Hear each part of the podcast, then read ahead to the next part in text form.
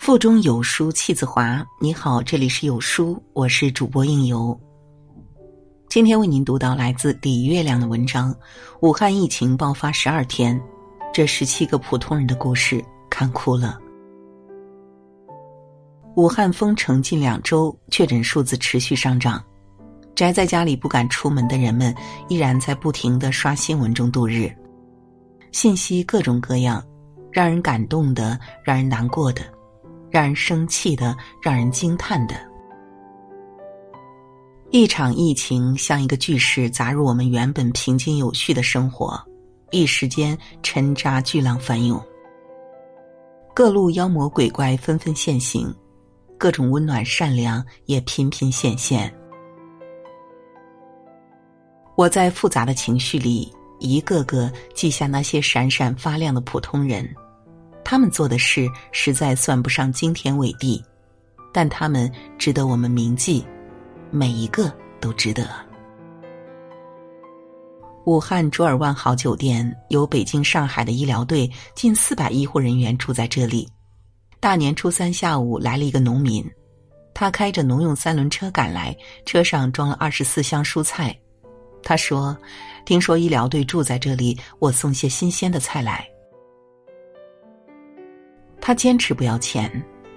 这个质朴的农民骑了四十公里电动三轮车，他不会用导航，一路问路找到酒店，脸和手都被风吹得通红，但他很开心，告诉酒店的人：“这是最新鲜的，我只有这么多了。”在场的所有工作人员都哭了。其实武汉封城后，本地菜农的菜本来卖得很好。让我们记住他，秦师傅。四十五岁，武汉的一位菜农。秦师傅，你的菜不但营养，而且暖心，感谢有你。一月三十一日，南京公安检查站，一辆白色轿车停在路边，下来一个戴口罩的男人。他一边从车上搬箱子，一边对民警说：“拿点东西给你们，我从土耳其人肉背回来的。”民警一看是一大箱口罩，赶紧问他：“您贵姓啊？”男人回：“免贵，中国人就行了。”我会永远记得我是中国人，但你们不用记得我。最深情的话往往都说不出口，先生，你不用说，我们也懂。感谢有你。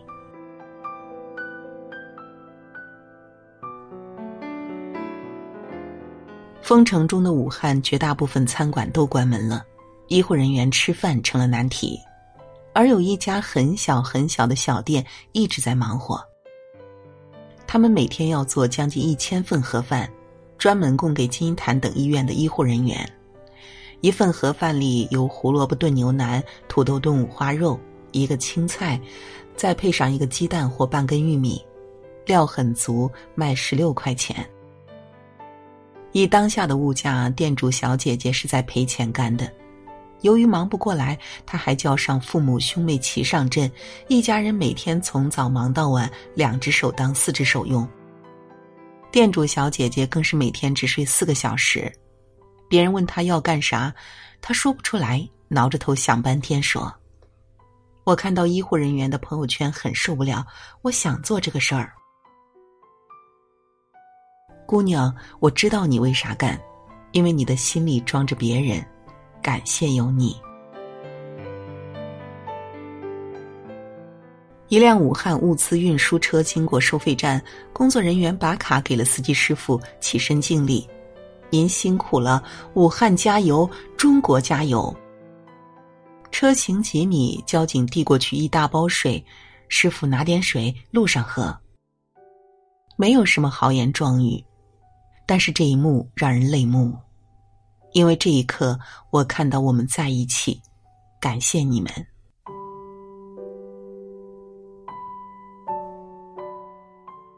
大年三十儿，河南沈丘，四十二岁的村支书王国辉载着五吨蔬菜，只身赶往火神山医院工地免费送菜。他曾在武汉服役十七年，在部队主管后勤。所以疫情来后，他最先想到的就是吃的怎么办。于是大年三十儿早上五点，他起床，拍门叫醒本村村民，让他们起来收拾菜。二十多口人应声而来，忙活了半天，五千多斤青菜，四千一百斤冬瓜，最后整整装了五吨蔬菜。汪国辉马不停蹄开车上路，年三十晚上八点就把菜送到了武汉。他说他是武汉老兵，一九九八年抗洪我在一线，二零零八年冰灾我在一线，这次疫情我理所当然也应该去。曾经保家卫国，一生赤胆忠心。没有人规定英雄要一直当英雄，但你选择了火热和赤诚，感谢有你，祖国的老兵。疫情发生时，陈雪燕正在尼泊尔旅行，得知老家口罩紧缺，她立刻跑遍附近药店，买了五千八百个口罩。太多了不好拿，他扔了自己一些衣服和洗漱用品，腾空行李箱来装口罩。最后，他带着满满四大箱口罩回了国，免费送给医护人员和需求的人。他说：“我知道疫情来了，医疗物资真的比我的随身物品重要太多了。”还有更威武的，一位河南女导游组织她的武汉护城队。从泰国买足了四十大箱防护服，扛回国内，直接发往武汉。感觉全世界的口罩和防护服都被华人买光了，谢谢你们，中华好儿女！大年初五，河南洛阳一家家具厂接到了一笔二十万元的医疗柜订单，老板袁先生定睛一看，原来是武汉火神山医院要用的。他立刻接单并回复：“不用买，我们免费捐赠。”由于自家储备不足，袁先生把这个消息发到了当地家具协会的群里。协会的人看到后竞相捐赠，十四家企业连夜加班，一夜之间就凑齐了订单。医疗柜装车完毕，物流公司得知货物是支援武汉火神山医院后，立刻提出免费运送，保证当天晚上送达。这些小微企业主，平时本本分分做着小本生意，最不显山露水，但关键时刻，他们捧出了一颗红心，感谢你们。湖南常德九零后小伙郝进捐了一点八万个口罩，口罩来源我们都想不到。去年他曾在一家口罩厂打工，后来工厂效益不好，他辞了职。厂里没钱，就给了他价值两万元的口罩抵工资。春节前后，郝进听说疫情紧急，口罩紧缺，立刻想到把这批口罩捐给需要的人。村支书要给他钱，他说：“一分钱不要，我不能发国难财。”在口罩厂打工还被欠薪，小伙子应该也不是什么有钱人吧？买房、娶妻、养老，样样都要钱。生活不易，而你心有大义，这样的你一定会有一个光明未来。感谢有你。救援物资运送车到了医院附近，一位医生跑过来引路，但他不敢上车。他说：“我现在疑似感染，就在车外给你们引路吧。”然后他跑在车前，把车主带向指定地点。这背影让人心酸。辛苦了，医生。你一身黑衣的背影有些模糊，但在我们心里，你清晰又闪亮。祝你健康，感谢有你。一月三十一日，济南西站，一位热心小哥哥开着大卡车送来五百斤消毒液原液，停车卸货，然后没留下任何信息就匆匆走了。疫情的车站，消毒是重中之重。有了这五百斤消毒液原液，车站半个月不用愁了。小哥哥还贴心的准备了喷壶，感觉他来之前一定想了很多吧。车站人员连连道谢，多谢多谢，他连连摆手，不用不用。这位小哥我们都知道，你不图这句谢谢，但我们必须要表达深深的谢意。为了这五百斤消毒液，更为了你的温暖善良，感谢有你。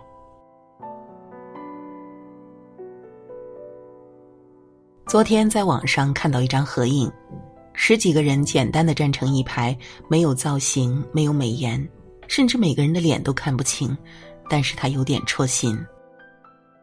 城管、环卫、交警、医生、特警。这是一个为百姓保平安的小分队。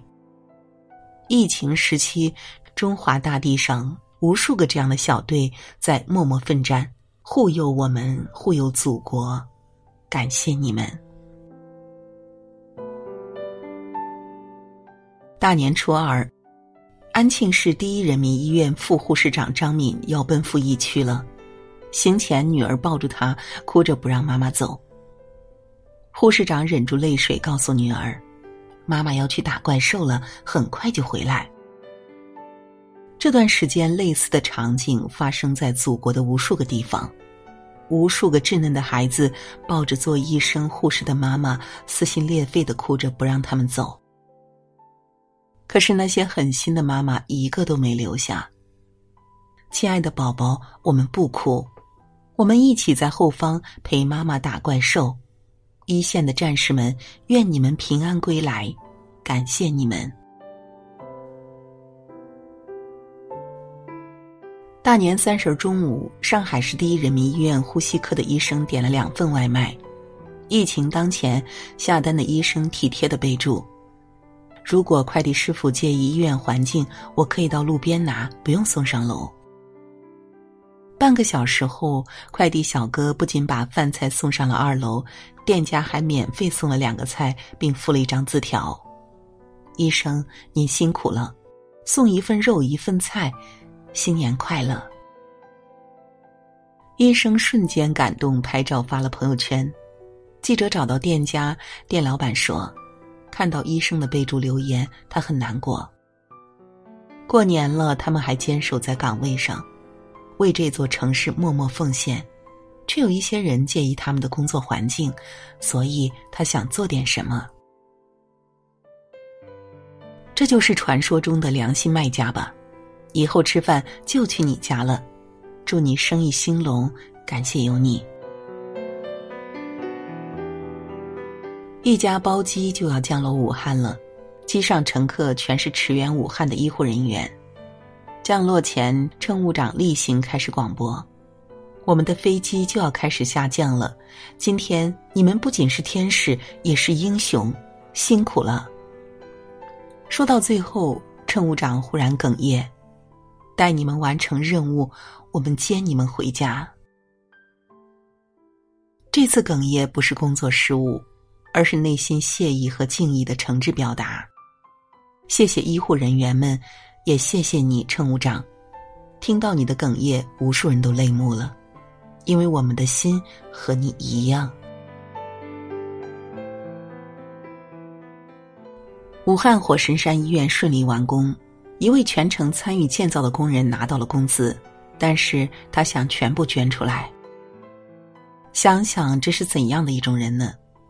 他们是最最普通的劳动者，在外面工地辛苦了一年，好不容易熬到过年回家和家人团圆几天。但大年三十儿，他们接到紧急任务，放下筷子就来灾区建医院了。年夜饭，他们是在工地这样站着吃的，多少次都是太累了，这样睡一会儿。他们昼夜奔忙，不辞辛苦，为了赶工期，甚至还打了一场群架。而好不容易胜利完成任务，他不要一点回报。谢谢你，小哥哥，钱你留下，心意我们抱走了。感谢有你。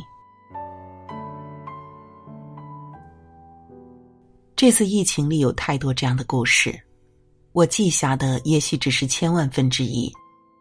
如果不是这场灾难，我们也很难知道，平平无奇的人群中，原来藏着这么多闪亮的灵魂。他们特别普通，特别朴实，但也特别了不起。这些闪闪发光的普通人，让我们温暖、安定，心中有力量，眼前有希望。有一个问题，我最近一直在问自己：国家有难，我们普通人该怎么办？答案很简单，就是每个人都扛起自己那份责任。事实上，绝大部分中国人也都是这么做的。医生冲上去治病，警察站出来值守，厨师给医生做饭，工人紧急建造医院。有菜的拿菜来，有口罩的捐口罩，做医疗物资的连夜加班，懂健康知识的不断宣传。我们齐心合力，灾难就扛过来了。必须得说，这一场大仗是全国人民一起打的。将来赢了，也是全国人民的功劳，是奋战一线的战士，是前面故事里那些善良的人，是每一个放弃了过年回家的人，是每一个取消参会还普及疫情知识的人，是每一个出门必戴口罩还劝别人戴口罩的人，大家一起把病毒赶走了。没有绝大多数国民的支持配合，这场灾难不知道还要升级多少倍。感谢有你，每一个默默付出的中国人，有你们在，中国一定能赢。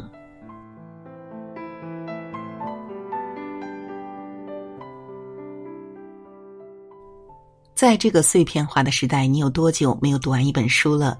长按扫描文末的二维码，在有书公众号菜单免费领取五十二本好书，每天有主播读给你听。我是主播应由，让我们在下一个早晨再会。